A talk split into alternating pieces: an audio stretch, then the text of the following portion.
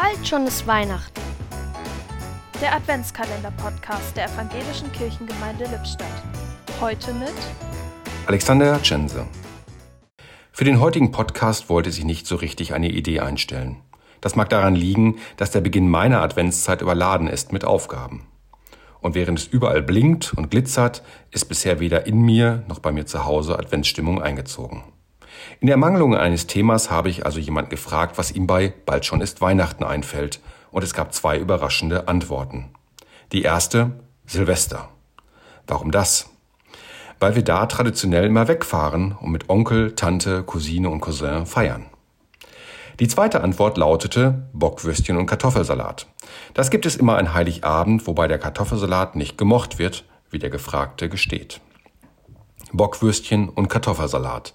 Ein einfaches und schlichtes Essen am Ende einer überfrachteten, glitzernden, blinkenden und von den immer selben Liedern bedudelten Adventszeit. Weniger ist mehr, denke ich mir, und frage mich, ob das, was für das schlichte Essen am Heiligabend gilt, nicht auch für den Weg dahin gelten könnte. Ein Türchen öffnete heute Alexander Tschense